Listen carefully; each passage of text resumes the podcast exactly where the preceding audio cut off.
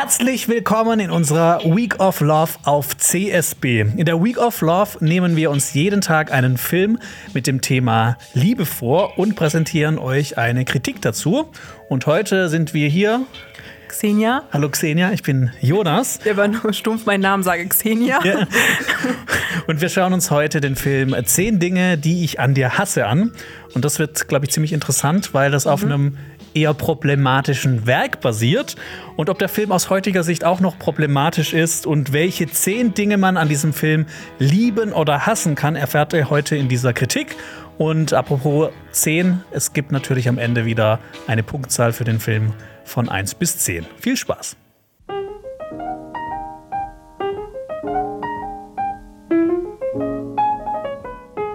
Wir reden ja heute über äh, zehn Dinge, die ich an ihr hasse. Ja. Ähm. ich habe heute auch zehn Dinge, die ich an dir hasse, mitgebracht. Okay, ähm, schieß los. Deine Brille. nein, nein, niemals. Vier Auge. ja, genau. Nein, aber die, also das ist ja eine US-Komödie aus dem Jahr 1999. Das heißt, dieser Film ist genauso alt wie ich. Ähm, und das finde ich schon krass. Das dass, ist wirklich krass. Ja, dass wir sowas mal hier besprechen. Ja, und wie schon gerade angekündigt, wir haben heute wirklich zehn Dinge dabei, die man im Film lieben oder hassen kann. Da würde ich sagen, kommen wir auch schon mal zum ersten Punkt. Und zwar äh, die Grundlage, auf dem der, der, Film basiert. Nämlich, das ist von einem Stück von Shakespeare, äh, der widerspenstigen Zähmung. Ähm, aber was im Film passiert, werde ich euch jetzt kurz erklären. Was im, äh, in dem ursprünglichen Werk passiert, das hat gleich Xenia für euch. Das wird ganz schön. Das wird sehr schön. Also zehn Dinge, die ich an dir hasse, spielt an der Highschool. Joseph Gordon-Levitt verkörpert Cameron, äh, der neu in der Schule ist und der verliebt sich in Bianca. Äh, die ist aber eher an einem reichen Schnösel interessiert und außerdem darf Bianca erst Jungs daten, wenn ihre ältere Schwester Kate auch einen Jungen datet. Klar. So, ganz Macht total Sinn. Ganz normal. Ja. ähm, genau, Cat ist eher so die Widerspenstige und äh, die auch gern mal so in dem Film so als Kratzbürste dargestellt wird und Jungs auch gerne mal so in die Eier tritt. Und äh, Cameron überredet dann den reichen Schnösel, Joey, äh, den Außenseiter Patrick Verona äh, zu bezahlen. Das Cat ist so zu daten. der schlimmste Name, den ich je gehört habe, Patrick, Patrick Verona. Verona. Genau, und der wird auch gespielt von Heath Ledger. Und äh, wenn der Plan aufgeht, dürfte ja Bianca auch daten und Cameron könnte sie dann im Sturm erobern. Ja. Genau. Habe ich das sehr romantisch vorgetragen? Ja, ich ähm, ja, habe schon so, ich bin so dieser verliebte Smiley auf äh, WhatsApp. ja, ähm, genau. Und der Film ist ja auch nur als kurze Ergänzung von Jill Junger oder Gil Younger. Ähm, und der hat noch nie irgendeinen Film gemacht danach, den ich kenne. Kennst du Ritter Jamal, eine schwarze Komödie? Ja, klar. Ah, okay. Okay, das, das ist ich, vielleicht bist du ein bisschen halt, zu jung ja, dafür. ich bin wahrscheinlich ja. zu jung, aber ich habe so in seine Filmografie geguckt in meiner Recherche und war so, okay, ähm, das ist anscheinend der einzige Film von ihm, den ich kenne. Mm. Und ich habe auch herausgefunden, dass es einen anderen Film gab, der 10 Things I Hate About Life heißt, der ähm, 2014 rauskommen sollte mit Evan Rachel Wood, der aber nie fertiggestellt wurde, oh, äh, mit demselben Regisseur, weil dann die Produktionsfirma sich irgendwie mit denen gestritten hat und ja, da gibt es jetzt ein Gerichtsverfahren und so weiter. Aber das wäre ein potenzielles Sequel. Wer weiß, vielleicht kommt das ja irgendwann nochmal zustande. Vielleicht wird das so ein Franchise. Zehn Dinge. Top 10 Videos. Irgendwann, ich glaube, da ist man mit dem Latein am Ende, ne? ja.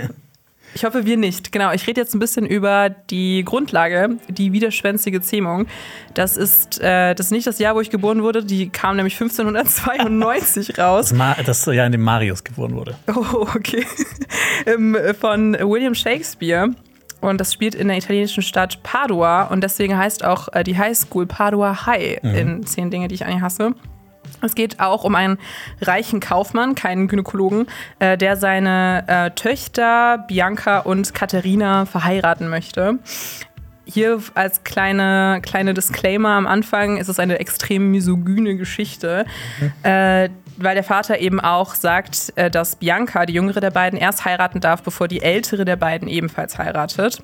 Aber kein Mann interessiert sich für sie Wahrscheinlich, weil sie eine eigene Meinung hat. Ähm, das war damals schon ziemlich verachtungswürdig. äh, es gibt dann einen Dude, der heißt Petruchio und der wird dann auserkoren, Katharina zu heiraten, weil er irgendwie mit ihr mithalten kann. Die beiden haben dann so ein kleines Banter und äh, dann stellt sich heraus, dass Petruchio ihrer würdig ist und eigentlich überredet er sie dann oder zwingt sie dazu, ihn zu heiraten.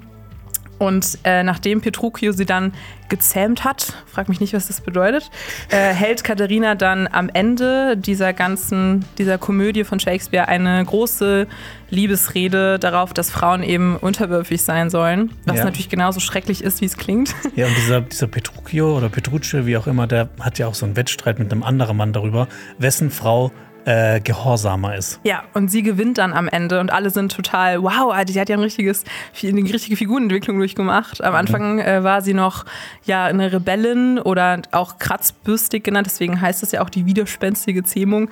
Äh, ja, und am Ende ist sie dann die Vorzeige-Ehefrau.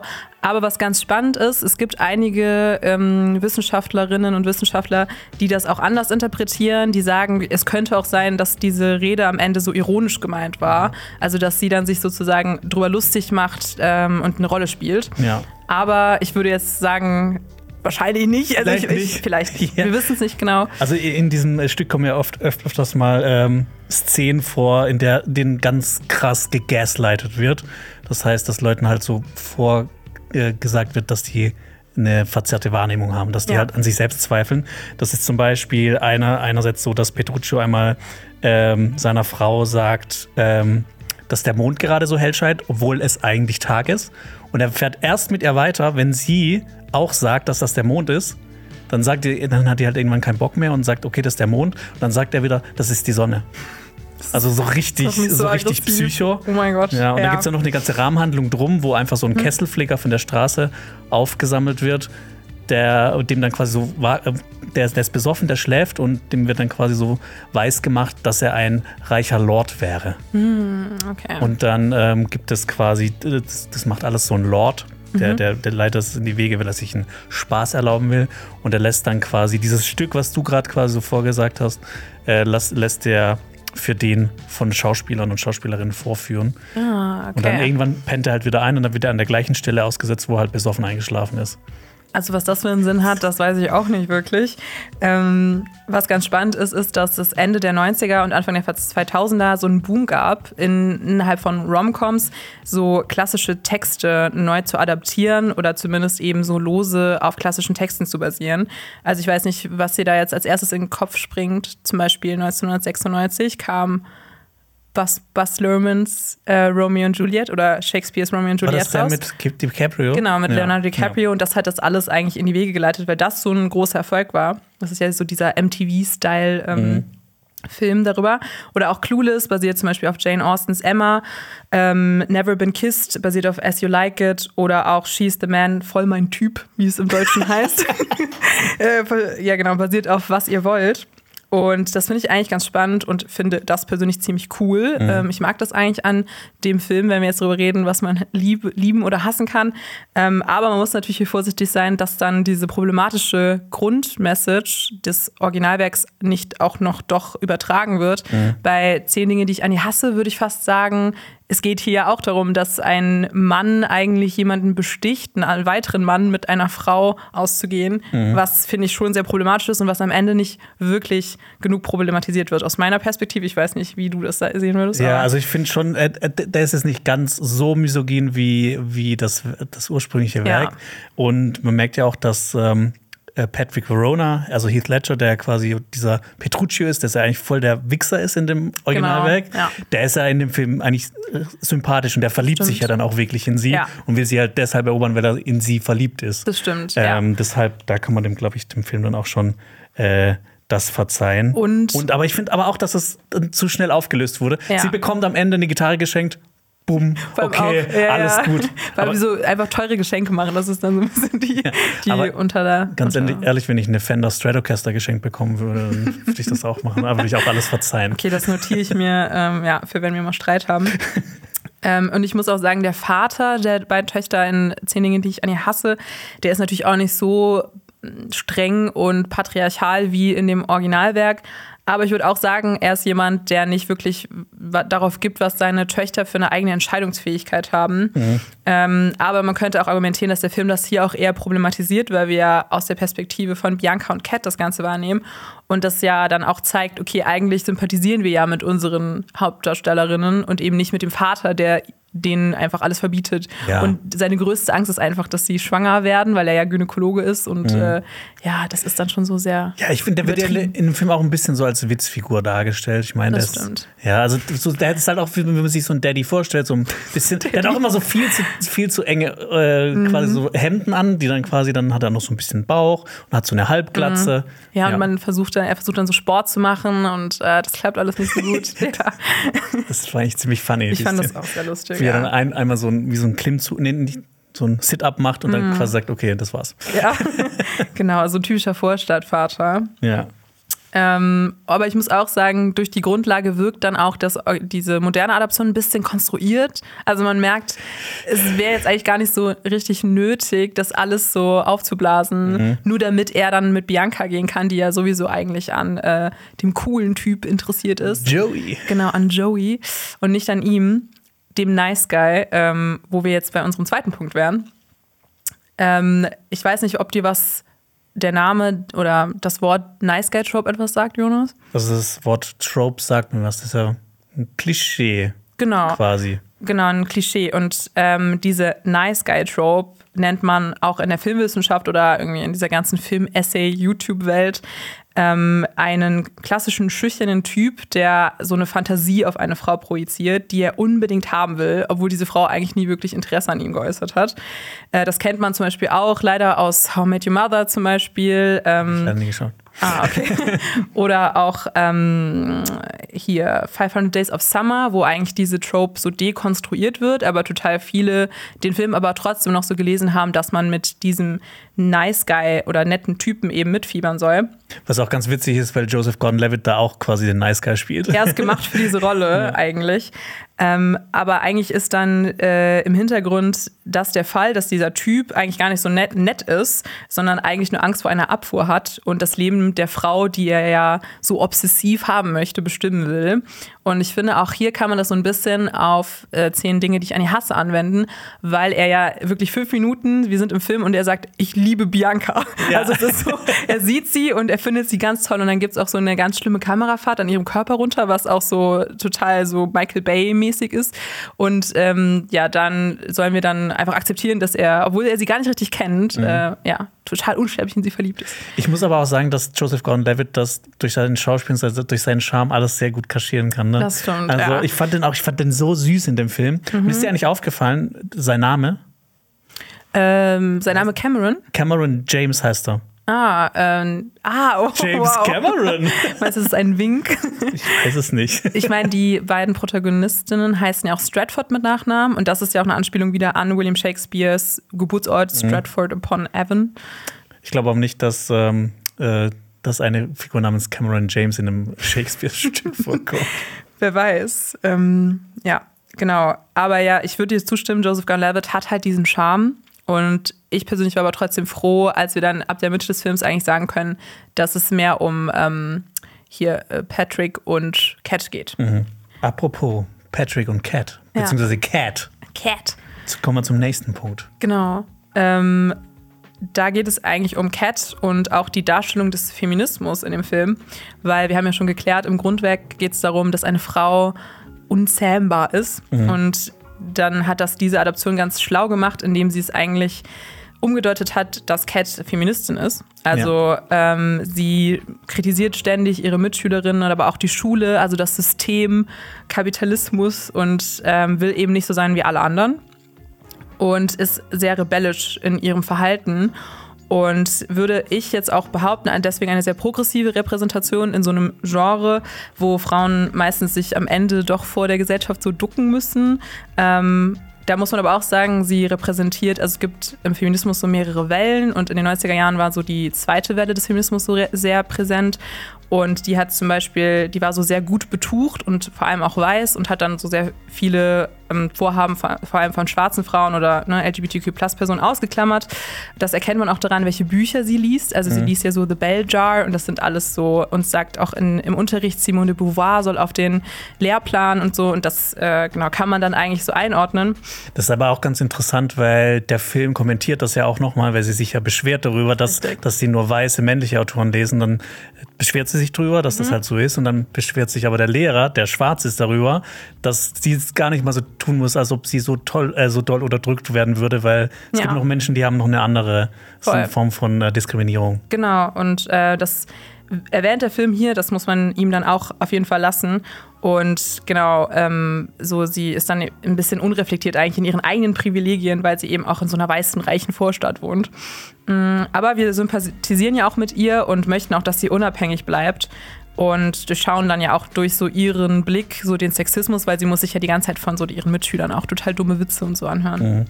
Ich finde aber auch, dass ihre Figur so inzwischen auch so zu so einem Klischee geworden ist, weil es ist ja harte Schale, weicher Kern, so den ganzen Film über. Ja, so die wütende Feministin, die am Ja. Ende aber dann doch den Typen irgendwie äh, ne, so verliebt ist und so Ja. und weich wird. Aber ich würde sogar argumentieren, dass das in dem Film nicht so krass ist. Also ich würde sagen, weil da kommen wir auch zu unserem vierten Punkt, der Liebesgeschichte zwischen Cat und ähm, Patrick. Ich würde sagen, das ist einer der größten Pluspunkte des Films, weil ähm, du hast es eben schon erwähnt, Patrick äh, könnte ja eben nur wegen des Geldes mit ihr zusammen sein wollen, aber er entwickelt wirklich Gefühle und er erinnert mich auch ein bisschen von so seiner sanften Art an Aragorn. ich weiß, es ist jetzt Aber nicht, so- nicht äh, wegen der Gesichtsbehaarung. nicht wegen der Gesichtsfarbe. Er hat auch ein bisschen Ähnlichkeit, so ein, so ein äh, junger Heath Ledger mit Viggo Mortensen, würde ich fast behaupten. Ist so ein bisschen, wenn er sich einen Bart stehen lassen würde, dann auf jeden Genau. Fall. Ähm, Und das ist eine sehr schöne Repräsentation, finde ich. Ähm, er sagt ja auch am Anfang noch, ja, äh, dieser äh, Rock, dieser äh, Frauen, diese Frauenmusik findet er ganz blöd. Und dann, als er da ist, zum Beispiel, äh, findet er das gar nicht so scheiße und sagt ihr das dann auch. Und er versucht auch, sie nicht zu verändern. Er nimmt sie so, wie sie ist. Ich mochte es auch bei den beiden, dass das halt auch so eine Liebesgeschichte ist zwischen zwei Außenseitern, weil sie ist ja eine Außenseiterin, weil sie sich halt mit jedem anlegt. Und er ist halt ein Außenseiter, weil er sich eigentlich auch mit jedem anlegt, aber halt auf so eine andere Art und Weise. Und ich habe so eine Hellseherfähigkeit gesehen, Okay. ja. Ja. Äh, wir, haben- wir, haben- wir haben schon oft ähm, drüber geredet, über House of the Dragon, Mhm. und dass du ja so einen ganz ähm, schwierigen Crush auf äh, Matt Damon hast. Was, Und ich, was meinst du damit? Ich würde jetzt Mit- mal behaupten, Damon? dass du Heath Ledger in dem Film auch nicht so schlecht finden würdest. Ähm, ja, ich finde den auch nicht so schlecht. Also ich muss sagen, Patrick ähm, ist nicht umsonst ein legendärer äh, Crush gewesen von vielen. Und die Szene, wo er sagt, äh, wo er singt und die Ja. Treppe runtergeht, also ganz ehrlich, ähm, was singt er dann nochmal? Äh, mach's mal vor. Ich weiß es leider nicht mehr. äh, I can't keep my eyes on you. Oder ja, auf ja, jeden Fall. stimmt, stimmt, ja. Ja, das. genau. Und dann auch von den Polizisten dann. Warum auch immer da plötzlich Polizisten den einsacken wollen. Das ist einer der vielen Dinge, die so ein großer Logikfehler in diesem Film ist, aber da kommen wir vielleicht später auch noch Ja. mal kurz zu. Ähm, ich, ich muss aber sagen, ich finde aber auch, dass äh, das auch ein bisschen schnell passiert ist, so die, die Liebesgeschichte zwischen den beiden. Also, dass das alles ziemlich schnell ging. Das liegt natürlich auch daran, dass der Film anderthalb Stunden lang ist. Deshalb passiert ja auch alles relativ schnell. Auf jeden Fall. Ähm, und ja. sie verzeiht ihm ja auch, das haben wir vorhin auch gesagt, extrem schnell. ja, das stimmt. Aber ich würde, also wenn man das jetzt ganz positiv deuten würde, könnte man sagen, Cat hat halt mit so Patrick so den Topf zu ihrem Deckel gefunden, sagt man das so. Ähm, die beiden sind Die passen die wie passen Arsch auf Eimer. Ja. Und äh, ich meine, die beiden ähm, sind in so einer Beziehung auf Augenhöhe, finde ich, weil äh, es hätte ja auch so sein können, dass äh, gezeigt wird, ne, dass sie sich total verändert und dass sie dann plötzlich nicht mehr so aufmüpfig ist. Aber ich würde argumentieren, ne, sie geht ja auch auf so eine Liberal Arts School. Also das kriegt man ja mit, dass sie sich da bewirbt. Das heißt, sie wird weiter in diesen Kreisen unterwegs sein und ist am Ende sie selbst geblieben, was ich voll progressiv finde, weil in gerade der Phase war es immer so, ja, wenn du so eine Feministin bist, dann kannst du nicht lieben oder so. Und hier wird eigentlich genau das Gegenteil gezeigt. Man könnte aber auch das Ende so lesen, dass sie eben so von Patrick gezähmt wurde, wie das so im Originalwerk so ist, weil ähm, sie ja dann auch zu Prom geht. Also weil sie ja vorher so eine krasse Aversion dagegen hatte, aber dann Ja. am Ende mit ihm hingeht, das könnte man auch sagen, macht sie wegen, primär wegen ihrer Schwester, aber natürlich auch ein bisschen wegen Patrick, weil sie sich Ja, in ihn verliebt hat. Ja. Äh, genau, aber da könnte man jetzt noch sich sehr viel drüber streiten, aber das machen wir nicht, weil es zu ausführlich ist. ja, Kommen wir dann zum nächsten Punkt. genau, zum nächsten Punkt. Äh, die Klicken und das Porträt der Highschool. Also die, die Klicken, die in diesem Mhm. Film so vorgestellt werden. Wie fandest du das, Jonas? In, in welcher Clique warst du? In welcher Clique war ich? Ich glaube, die gab es da nicht. Ah, okay. Na gut. Ja, ich finde, der hat ja auch, ähm, das ist ja, der erfüllt ja so auch alle Klischees von so einer Highschool-Komödie. Muss dann, dann natürlich auch dazu sagen, dass das dass das auch so ein Film ist, der diese Klischees mitbegründet hat und dass man es äh, deshalb auch dem Film ein bisschen nachsehen kann. Ähm, ich fand aber auch, dass es wie eine Parodie auf so Klicken und sowas gewirkt hat, wenn du dann halt so diesen, diese weißen äh, äh, Raster-Boys da hast oder Ja. diese, diese High-Performer, die da quasi in der Mittagspause irgendwelche, keine Aktiengeschäfte äh, so, machen so, oder sowas. du, ja. Mhm. ja. Total. Würde ich dir zustimmen. Und ich fand auch, dass diese ganze Schule an sich so komplett bekloppt ist. Also so ein bisschen wie bei Fuck You Goethe oder sowas. So alle sind so ein bisschen gaga. Die, die Rektorin schreibt so Fifty Shades of Grey-artige Romane. Total. Ich hätte auch nie ge gedacht, dass ich in diesem Film das Wort Bratwurst lesen, äh, hören würde. Ja, ich auch nicht. Also das wusste ich auch nicht mehr, weil ich den Ja. Film lange nicht mehr geguckt hatte. Und dann, das finde ich auch mega cringe, glaube ich. Und Ja. auch die, der Lehrer, also der Englischlehrer, äh, ich finde das ganz spannend, wie er so, also er hat seine guten Momente, aber auch seine schlechten. Ich finde, der Schauspieler ist auch wirklich nicht so gut. ähm, und ich finde auch, da denkt man sich voll oft, hä, wieso hat er was dagegen, wenn so eine Schülerin engagiert ist? Weil er ja dann auch so, oh, jetzt sagt sie schon wieder was. Und ich bin so ein bisschen, sie ist deine Sie- Schülerin. Ich, also, ich, fand's, ich fand's auch so ein bisschen verwirrend, aber ich fand's auch witzig. Das war schon auch witzig, ja, das stimmt. Ähm, genau, und ich finde aber auch klassischer, äh, klassisches Problem auch wieder in so 90er Jahre Romcoms, sind wir mal ehrlich, ein paar Freunde von Patrick sehen aus wie 40. Also so diese Rockerfreunde, ich weiß nicht, ob du da mal im Hintergrund so mal geguckt hast, da war ich schon so, ihr seid keine Highschool-Schüler. Ja, aber Naja. über diesen Patrick wird ja auch sehr viel behauptet. Das finde ich auch ganz witzig an dem Film, dass quasi so vom Anfang bis zum Ende, dass man immer wieder so diese Mystifizierung von ihm, dass man irgendwelche Geschichten hört, die er getan haben soll. Ja. Er soll mit Marilyn Manson äh, befreundet sein oder im Knast gewesen sein, mit einem Spice Girl geschlafen haben, was weiß ich alles. Ja, genau. Er hat genau diesen selben, dieselbe mysteriöse Atmosphäre wie Damon eben. Ja. Ja. Gut. Ähm, was sagst du denn zum Soundtrack? Weil das wäre nämlich unser Punkt 6. Äh, ganz ehrlich, ich fand den grauenhaft. Bis auf eine Aufnahme, äh, Ausnahme, äh, Notorious B.I.G. Hypnotize. Ähm, Das fand ich ziemlich cool, aber ich, das, ich finde, die 90er hatten sehr viel gute Musik, aber ich finde, was sie im Film gezeigt haben, das war so komplett, komplett übertrieben, klischeebeladen, war überhaupt nicht meins. Und es kommen so viele Live-Konzerte vor in Das diesem ist Film. so schlimm. Ich finde auch, es gibt zwei Partybands und die Szenen sind viel zu lang. Also es wirkt fast wie so ein Musikvideo in dem Film selber. Und ich mag aber auch diese Version von I Want You to Want Me. Äh, da, den würde ich hervorheben, auch als Supersong. Fand ich auch ganz charmant, muss man mögen. Aber das passt zum Flair des Films, würde ich, würde ich jetzt mal verteidigen irgendwie. Ja. Aber Und so die, die Kirsche auf der Torte ist ja sowieso, dass das Ende dieses Films ist, dass eine Band auf dem Schulgebäude auf dem Dach oben drauf spielt. Was ja, so ja. komplett übertrieben das ist. passiert auch. Ist es nicht bei euch, bei eurem Abiball? Also bei mir, ja, sind, Ja, das sind die so. Smiths auf, Ja, aufgetreten. genau. Ja, ja. Und dann kam so eine Drohne und hat das gefilmt. Auf jeden Fall.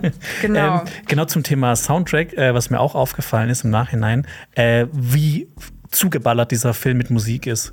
Das stimmt. Ähm, ja. Der Film ist 97 Minuten lang und es kommen 23 Tracks vor. Das heißt, alle vier Minuten könnte quasi ein neues Lied angespielt werden, so im Durchschnitt. Wow. Was ich ziemlich krass finde und was ich auch ein bisschen, was mir ein bisschen sauer aufgestoßen ist. Ja, würde ich dir sogar zustimmen. Ich glaube, der, der Film braucht das eigentlich gar Mhm. nicht. Ne? Also ich mag das, dass das so, einen, so diese 90er Jahre auch transportiert. Ähm, aber ich hätte es jetzt auch nicht so gebraucht. Ja.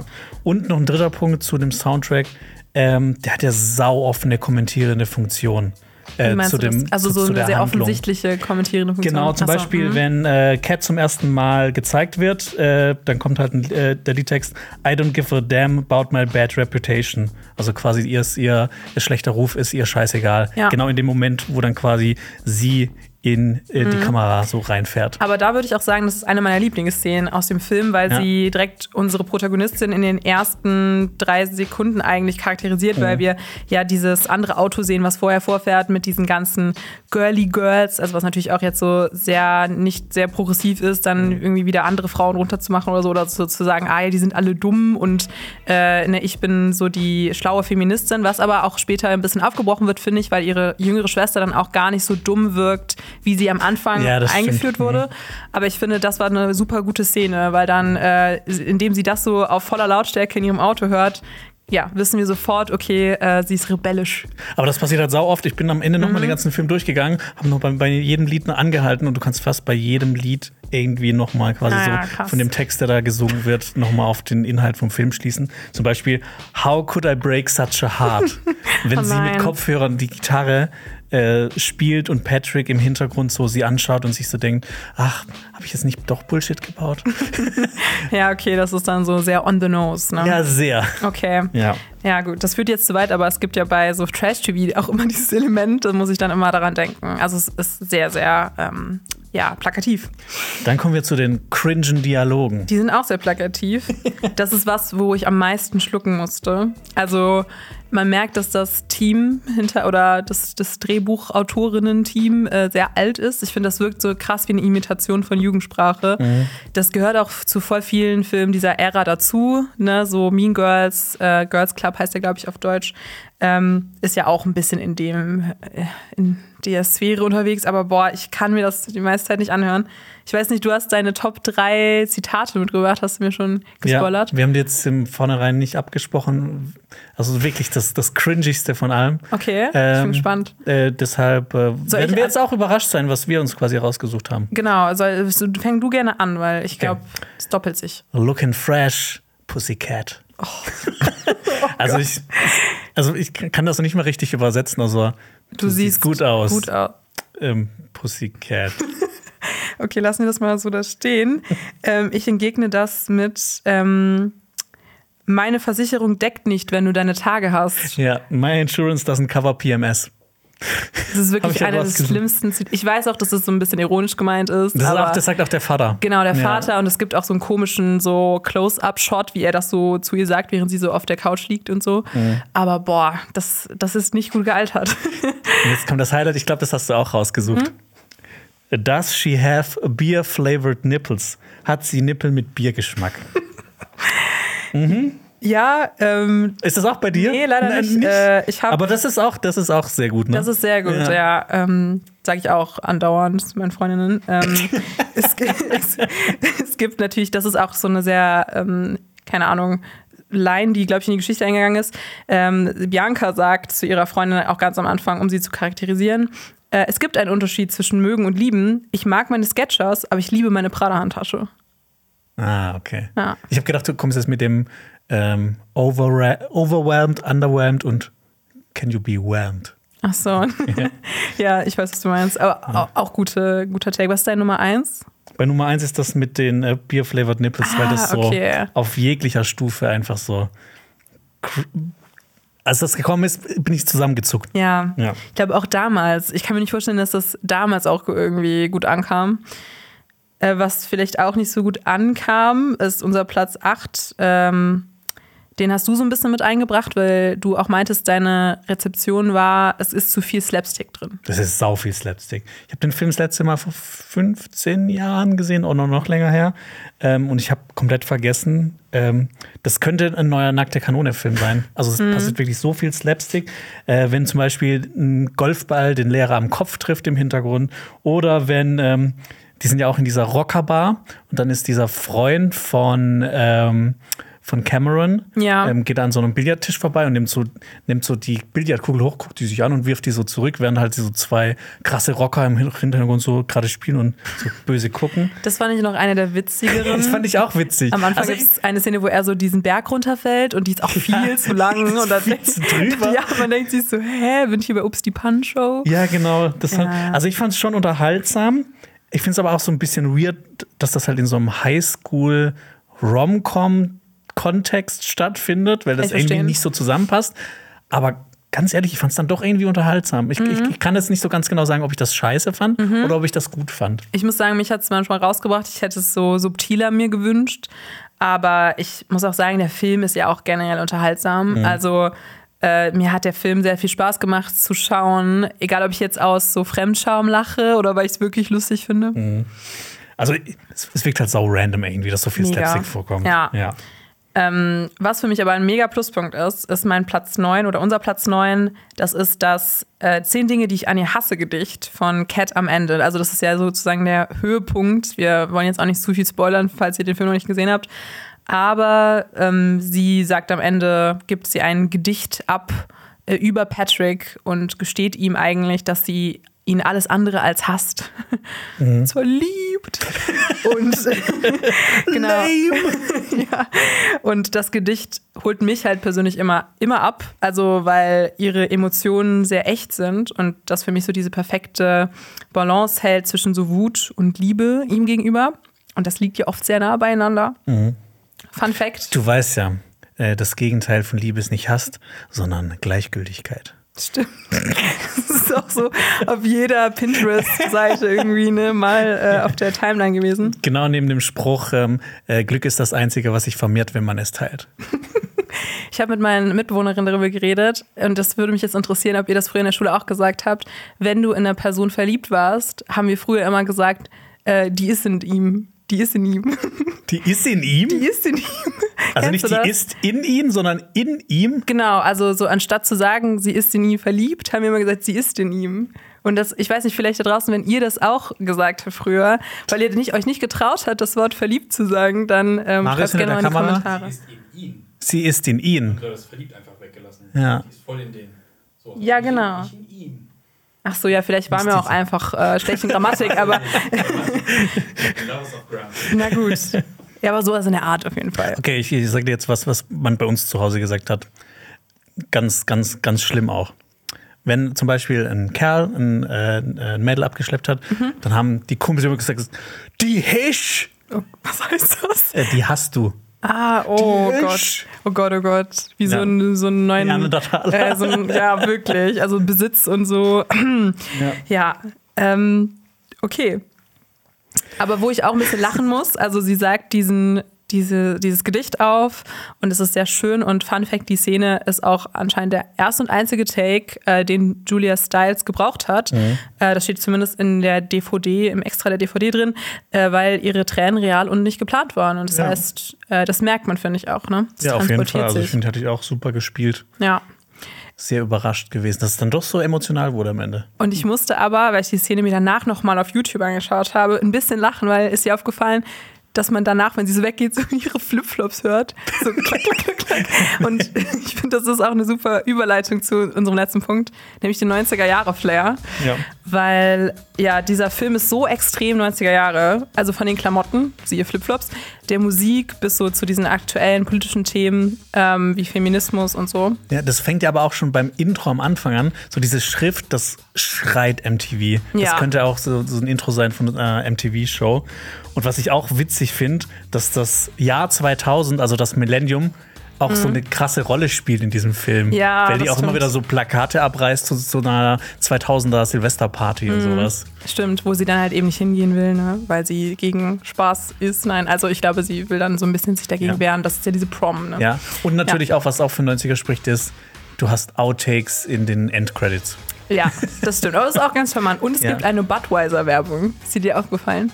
Die ist mir nicht aufgefallen. Okay, als sie, äh, ich glaube, als sie tanzt oder so, in der, bei der Party, da gibt es dann so einen Shot, wo sie dann äh, diese äh, Can, die sie in der Hand hält, hinstellt und dann sieht man so Krass, dieses Budweiser-Logo. Nee, ja. ist mir nicht aufgefallen. Na gut. Ja. Ähm, ich finde aber dafür ist er dann auch ein krasser Feel-Good-Film, also so ein Wohlfühlfilm für diese Nostalgie-Elemente. Also da bist du jetzt mehr angesprochen als ich. Ich ähm, habe ja nicht so viel von den 90ern mitbekommen. Ja, aber also zum Nostalgiefaktor wollte ich eh noch genau äh, kommen. Also ich mag, also ich bin ja in den 90ern aufgewachsen und ich ich, äh, das habe ich die Ästhetiker so mitbekommen. Ich finde jetzt im Nachhinein auch nicht mehr so schön, aber ich habe halt immer so eine, ich verbinde halt irgendwas damit. Deshalb freue ich mich dann immer, sowas zu sehen. Auch wenn dann teilweise wenn ich Bilder von mir sehe, was ich für Klamotten an hatte, dann will ich auch manchmal meine Mutter an, anzähmen. Na gut.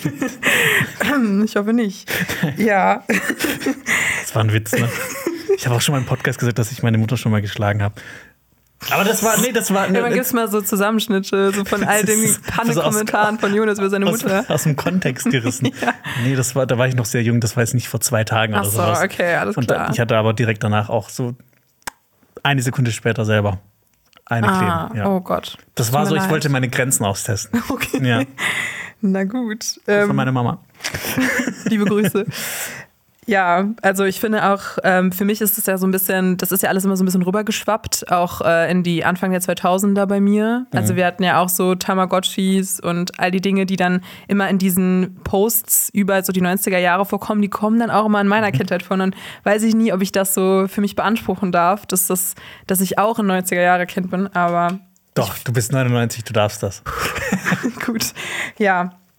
Aber ich würde auch sagen, dass die eine große Stärke des Films ist, dass er etwas schafft, und zwar so diesen Rom-Com 90er-Jahre-Charme zu haben, den jetzt so neue Produktionen so versuchen zu imitieren, aber es nicht so richtig schaffen. Ja, außer vielleicht sowas wie Mid-90s, da haben wir auch mal kurz drüber gesprochen. Stimmt. Der aber quasi auch so vom, vom äh, so mit, mit, mit ähm, von dem Style her, also von dem, von, äh, von dem Look ähm, aussieht, als ob das aus den 90ern stammen könnte. So eins zu eins. Absolut. Ich finde aber auch, dass ich habe jetzt eher an sowas gedacht wie heutzutage Romcoms, die sich dann vielleicht für mich ein bisschen äh, darin unterscheiden, dass sie nicht diesen Charme haben und dann vielleicht sehr schnell kitschig wirken. Und ich finde, hier fühlt sich das so organisch an. Also, dass eben diese etwas konstruierte Geschichte, man muss so ein paar Augen zudrücken, Ja. äh, was viele Dinge angeht und ein paar Dialoge sind Fremdscham und ähm, Trotzdem aber hat das äh, Pärchen eine krasse Chemie und ich finde, das ist so die halbe Miete. Ja, auf jeden Fall. Ähm, und wenn ich dann, ich, ich bin jetzt einfach schon mitten in meinem Fazit auch drin, aber Ja. ähm, ich finde auch, dass so deswegen zehn Dinge, die ich eigentlich hasse, so ein berechtigterweise ein Rom-Com-Klassiker ist für mich. Und auch durch diese Shakespeare-Grundlage und dieser größtenteils passenden Besetzung mh, hat der Film mich immer noch überzeugt und wirkt auch extrem authentisch. Aber es gibt eben so viele Dinge, die den Film für mich auch ja, zu einem Guilty Pleasure eher machen, als einem Film, den ich immer so von der Stange heraus frei empfehlen würde. Ähm, aber wie gesagt, die Liebesgeschichte ist die halbe Miete. Für mehr hat es aber bei mir nicht gereicht, deswegen würde ich dem Film 5 von 10 Punkten geben. Fünf von zehn Punkten, okay. Ja. Ja, ähm, also ich finde auch, dass der stellenweise echt drüber war. Also in seiner ganzen Inszenierung, das Soundtrack, Slapstick, 90er Jahre, alles ist so auf, auf elf gedreht. Ähm, ich mag eigentlich die cringen Dialoge, auch wenn, wenn die manchmal so haarsträubend sind. Einfach, es gibt halt jetzt teilweise Sätze in dieser Welt, die ich nicht gedacht hätte, dass es die geben würde ohne diesen Film. Ähm, und äh, ich fand die Musik größtenteils halt grottig, aber mir haben halt die, die Schauspieler und Schauspielerinnen super gefallen. Heath Ledger, Julia Stiles, Joseph Gordon-Levitt fand ich alle großartig. Ähm, ich mag diesen 90er-Jahre-Vibe. Ähm, ich finde der super kurzweilig, der Film. Das ist e- echt rasant. Also der, du schaltest den ein, es passieren ganz schnell Sachen, dann ist er schon wieder vorbei. Und ähm, ja, also mir hat es irgendwie großen Spaß gemacht, den Film nach, wie gesagt, 15 Jahren oder sowas nochmal anzuschauen. Und ich, ich kann das, diesen Film kann ich echt schwer bewerten, weil das so alles ein bisschen in meinem Kopf rumkreist. Aber ich hätte mir jetzt spontan 8 von 10 Punkten gegeben. Oh, krass, ein großer Ja. Verfechter. Ja. Okay, aber ich kann es total verstehen, weil ähm, ich würde auch sagen, dass er dennoch, also es ist so eine 5 mit so einem Herz, weil äh, es ist trotzdem einer meiner Lieblingsfilme des Genres. Und er ist so auf der Sonnenseite unterwegs, finde ich, äh, von dieser, dieser Art von äh, Rom-Com, weil er auch eine sehr, sehr starke Frauenfigur eben hat, ähm, für mich. Aber ich würde auch fast sagen, man könnte argumentieren, ob das dann nicht auch trotzdem so ein bisschen so parodiert wird, dass sie so feministisch ist und so. Und ich glaube, das ist mir jetzt nochmal beim Rewatchen mehr aufgefallen als früher. Ich habe den Film auch sehr oft ge gesehen früher. Ja, aber ich finde es gut, dass du, dass du hier äh, ja, eine gute Repräsentation hast. Okay. Acht, acht von zehn. Acht von zehn. Wenn es euch gefallen hat, dann lasst auf jeden Fall mal eine gute Bewertung für diesen Podcast da. Und wenn ihr dann noch weitere Folgen euch anhören wollt von unserem Kanal, dann hört in unseren letzten Podcast rein von der Week of Love. Und danke dir, Jonas. Danke dir, Xenia. Es hat sehr viel Spaß gemacht. Ja, äh, danke dir auch. Äh, oder was sagt man da? Danke reicht. dann bis zum nächsten Mal. Tschüss. Tschüss. Das war ein Podcast von Funk.